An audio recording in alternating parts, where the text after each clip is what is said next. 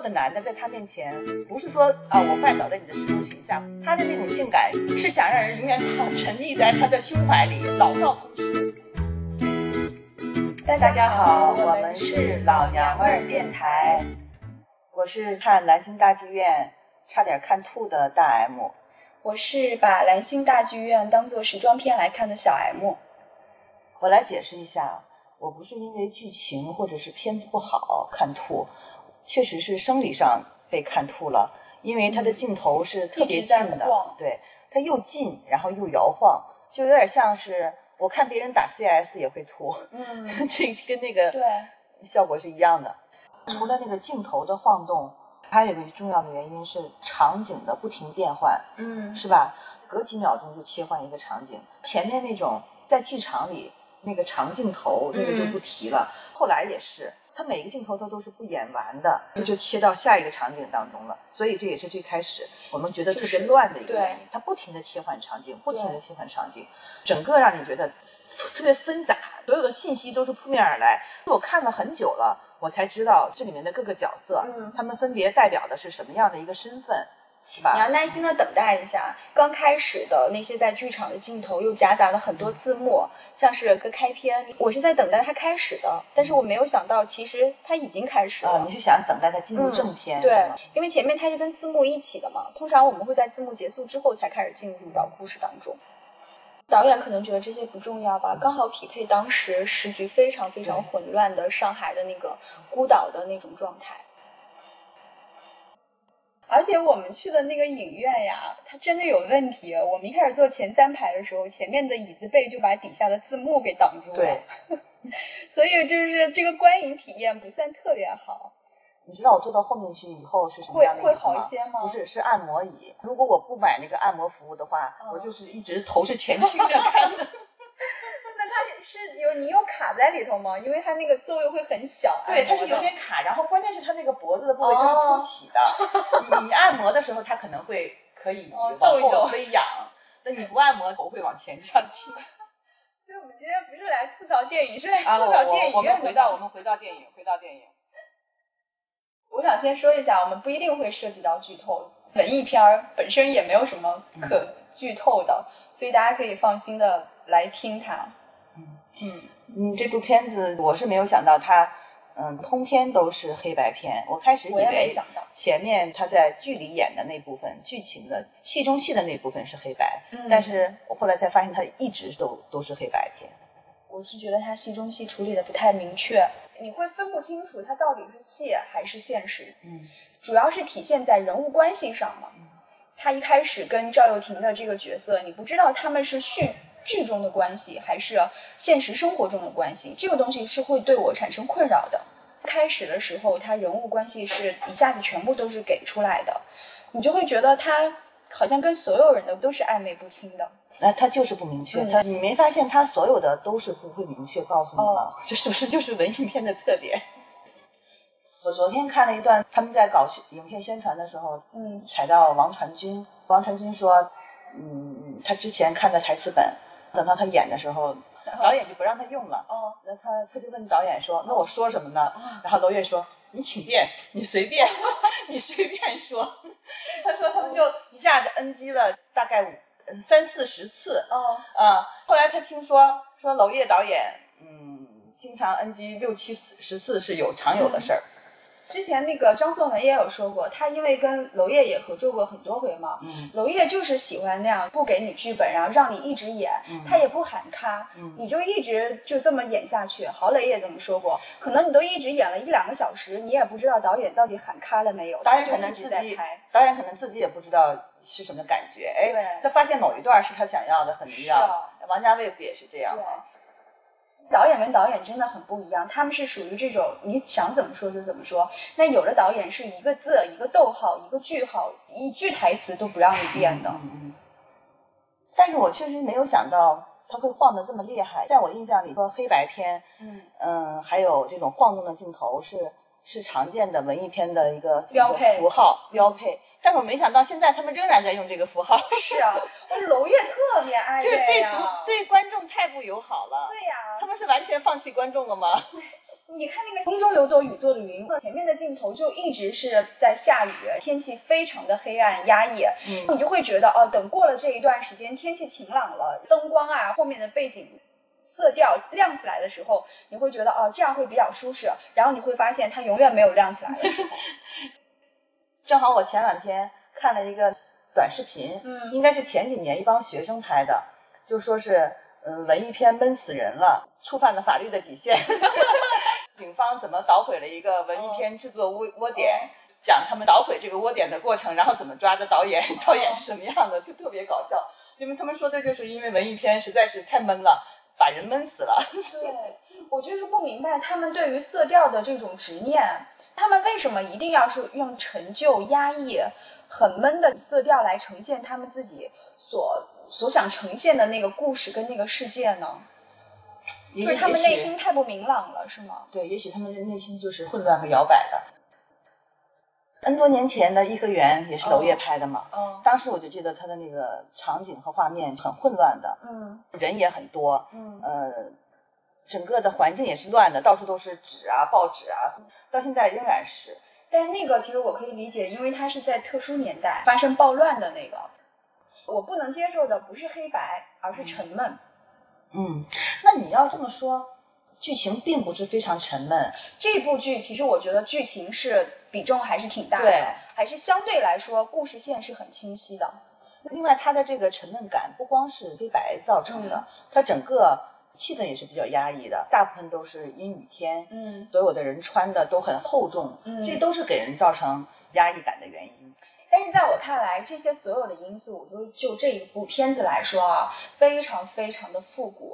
我最近就特别喜欢那种复古风嘛，喜欢古着呀。从服饰上来说，就我觉得就像一个时装大片一样，嗯一个复古时装大片。每个人的衣服都穿的好极了，长风衣，对，看巩俐穿的那个背带带裤白衬衫，又法式又复古，再加上她那个蓬松的大波浪头，挽一个髻，挽一个发髻，嗯太美了，特别好看。巩俐的头发从始至终都是乱的，是都的是乱蓬蓬的，都没有对梳过。蓬松感就是效果特别好。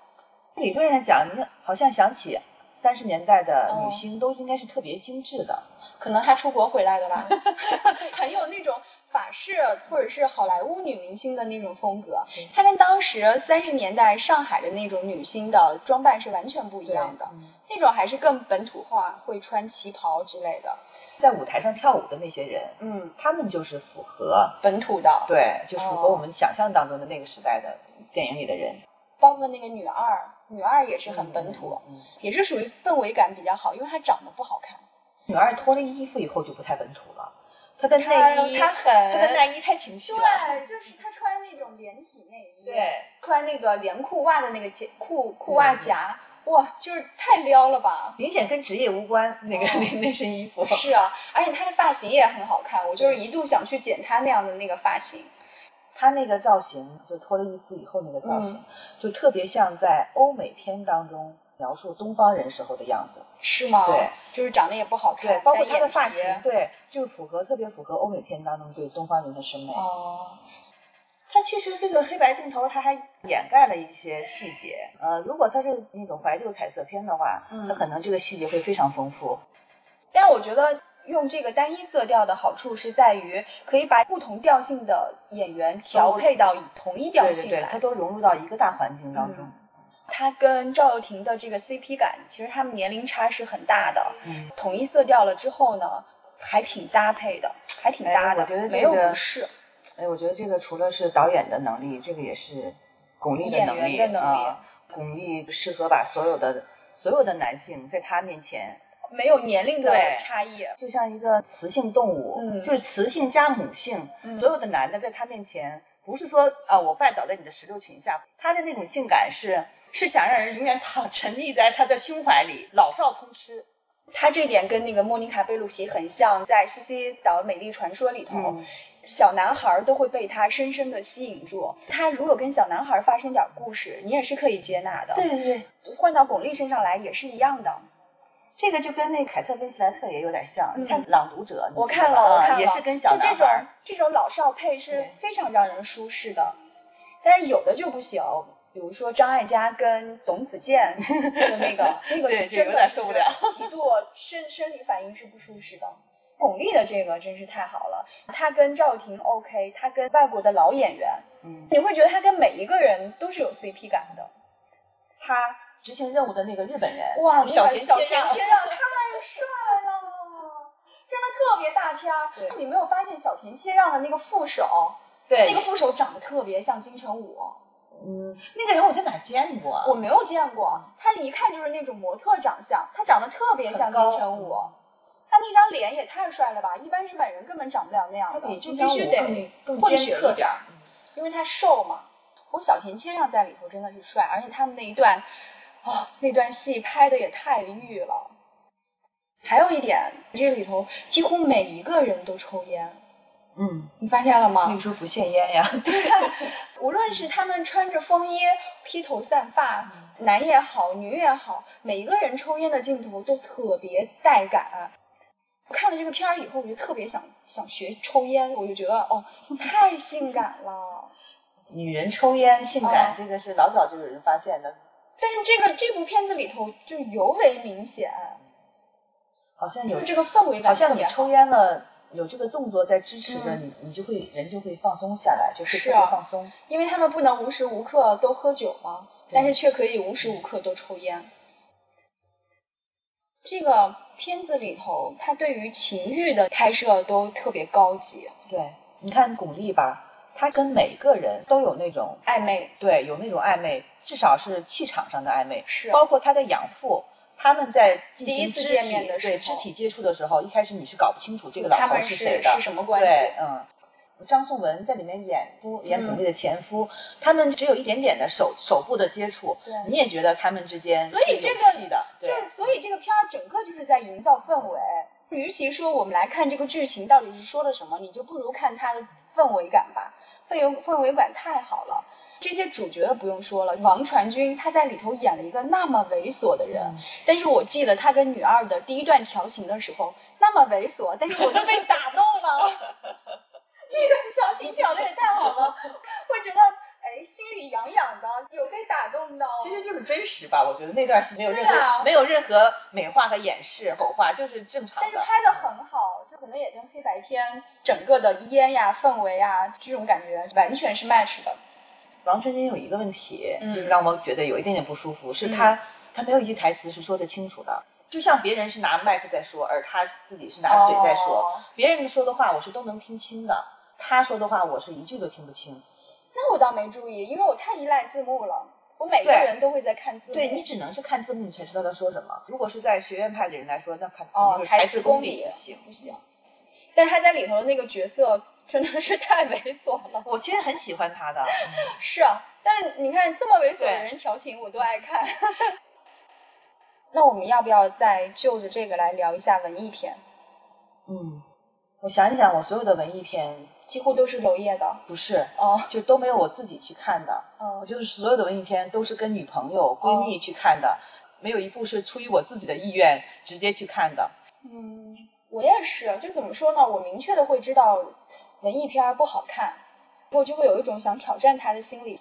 我是出于什么心理呢？自己是不看的，因为我自己看、我是没有这个耐心看完。嗯两个人看的对话，还要稍微但好两个人一点看一块儿可以议论啊，是个话题，还可以吐槽，就哦，会支撑我看下去。那这部片儿的话，你为什么会去看？这部片有赵第一又部廷，原因是对，是有赵又廷。开始你忘了，你你前两天跟我说，哎呀，你来还咱们不大知剧道院开始了， 我你心想去看说吧。当你时怎么我不兴奋，当时我反应平平，当这样时知道是个文艺片儿吗？我当时应该知道是个文艺片。哦，其实我之前看过一个海报是是赵又廷跟巩俐的，嗯但当时我没有把这个剧照跟跟蓝蓝星星大大剧剧院院连在一起，因嗯，为咱俩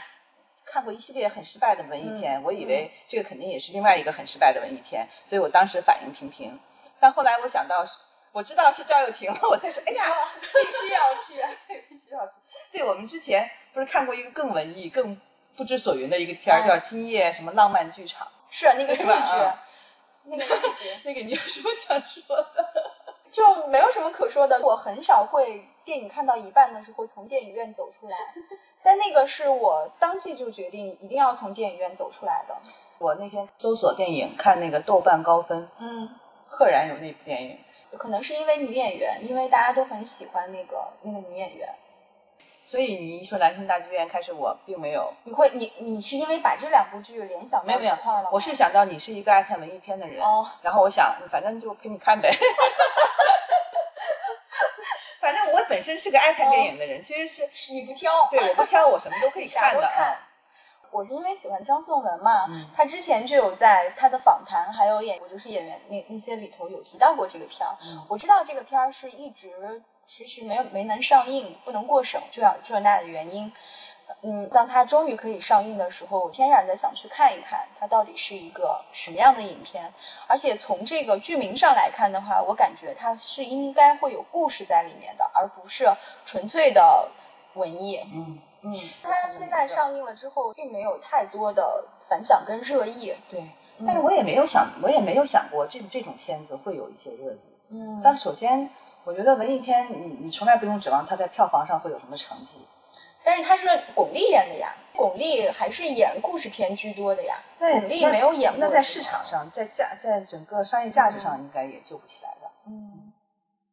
赵又廷在里面的表现很好。对，哎呀，我都忘了说赵又廷了。嗯就我看了这部戏，我才知道我为什么那么喜欢赵又廷，嗯他为什么那么深情，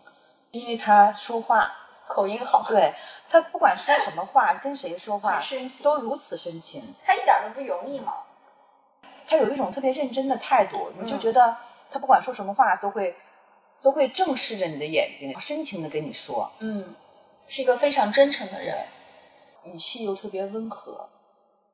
对，你就觉得他打人都不 凶，就是他打人都凶不起来， 这不是打那个王传君吗？最后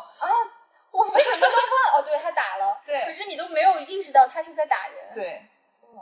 凶不起来这个人。是啊，另外我我是对娄烨有是好感对。是有好感的，是有是有情节的，嗯因为有颐和园在前嘛啊，就直到现在我仍然是认为文艺片当中我最喜欢的一部，嗯就。有这部片朱玉在你喜欢前，的他的哪个点？其实床现戏在 好，所有的，就是 只记得床戏了。还有那种人的人的沧桑我也很喜欢，最后一个镜头郝蕾在加油站在离加油站开遇到那那个郭晓东郭晓吧，东，他独自离开的那个对，然后镜头独自消失在嗯，人海无当比中。苍凉。无嗯比苍凉，就是那种感觉，看了之后特别的，永远能记住那个画面。是，因为看了那个片，嗯，才认定郝蕾是我心中的文艺片女神。文艺片的女主角的话，她不可能太单薄，她的人物性格丰满的。脸上如果太单纯、太消瘦，比如说像现在的小花偶像的一个小演员来演的话，她是承承承载不了很厚实的、很绵密的情首感的。先，她不能甜美，她应该是有股劲儿的，有一股拧巴的劲儿在那儿，对有一种自我毁灭的那种趋是啊势。郝蕾太符合嗯你说的这几个要素了。我在看《兰心大剧院》的时候，因为他的镜头给的太近了，他在近距离拍摄巩俐的脸的时候，我就会在想，巩俐的这张脸是可以承受得了这样近脸来怼拍的。嗯，如果你把它换成一张特别小巧精致的一个小花的脸，我当时想到的是金晨，气质好，长得也好看的。如果你把它换成金晨，就是你能想象出那张小脸，她怎么来能来承受得了这这种丰富的对内涵？对，她没故事。她脸太单纯了，太稚嫩了。巩俐在这部片当中你是看不到刻意表演的，嗯但是我们现在看到一些影视剧当中的女演员，在一个什么问题呢？要么就是她完全没有演技，她完全不演。嗯要么就是用力过猛，演演过了，嗯就中间这个度特别难拿捏。是啊，但是在南京大剧院当中，巩俐她什么都没演，但是她又什么都演了。对，她本身自己就是故事。对，就像你刚才说的，到她抽烟的动作，她弄头发，她脱衣服，嗯，她随便看谁一瞥的那那一瞬间都，是有内容的。你都觉得她是有故事的。对，你看以她的年龄拍这部片，年纪很大了嘛，嗯。但是你你你你你是可以忽略她的这个年龄感的。对，啊我都会想象，如果他现实生活中跟人随便的聊聊天、抽根烟、喝一喝杯酒，或者是对方就不喝行杯了咖啡咖啡，第一个是对方不行了，第二你都会有很有电影感，对，哦是的，你会觉得跟电影中呈现的出来的状态是一样的。嗯前两年他跟陈道明演的那个片儿，你看了吗？归来呃对，啊，很那好。个陈道明在上面。特别帅，对，又落魄又帅，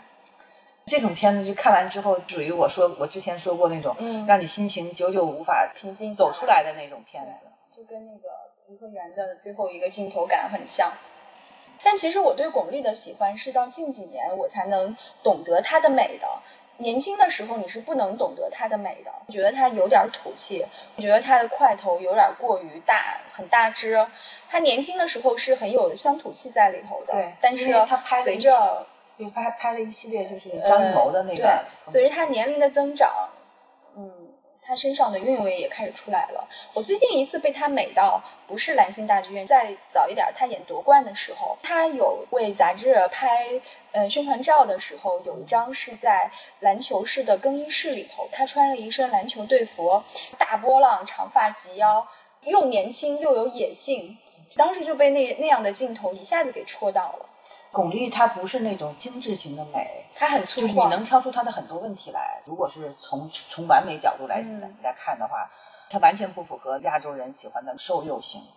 她是很壮硕的壮美，其实欧美片儿有对很多这样的，你看凯特温斯莱特就是这样。很壮，之前不是有那个《东城梦魇》吗？你也看了点儿，对嗯对吧？凯特温斯莱特在里头是不化妆的，对，她就是一个那种臃肿的家庭妇女，对，看起她来，她太真实了。巩俐在这个兰心大剧院里头也也有一点儿这个意思，她的身份使然，包括这个快节奏，她没有精致打扮的时候。她虽然演的是一个女明星，但她很多时候是在很仓促地在赶路，在夺命。她整个人身上呈现的状态是有很不羁、很憔悴、很不利于修饰的，跟凯特温斯莱特在《东城梦魇》里头给我带来的冲击力它是一样的。再说你别忘了这是文艺片，嗯文艺片里几乎没有什么女主是 是啊。是是有精致的妆容的，对，你看啊、最近不是有迷雾剧场吗？迷雾剧场里头它是不用滤镜的，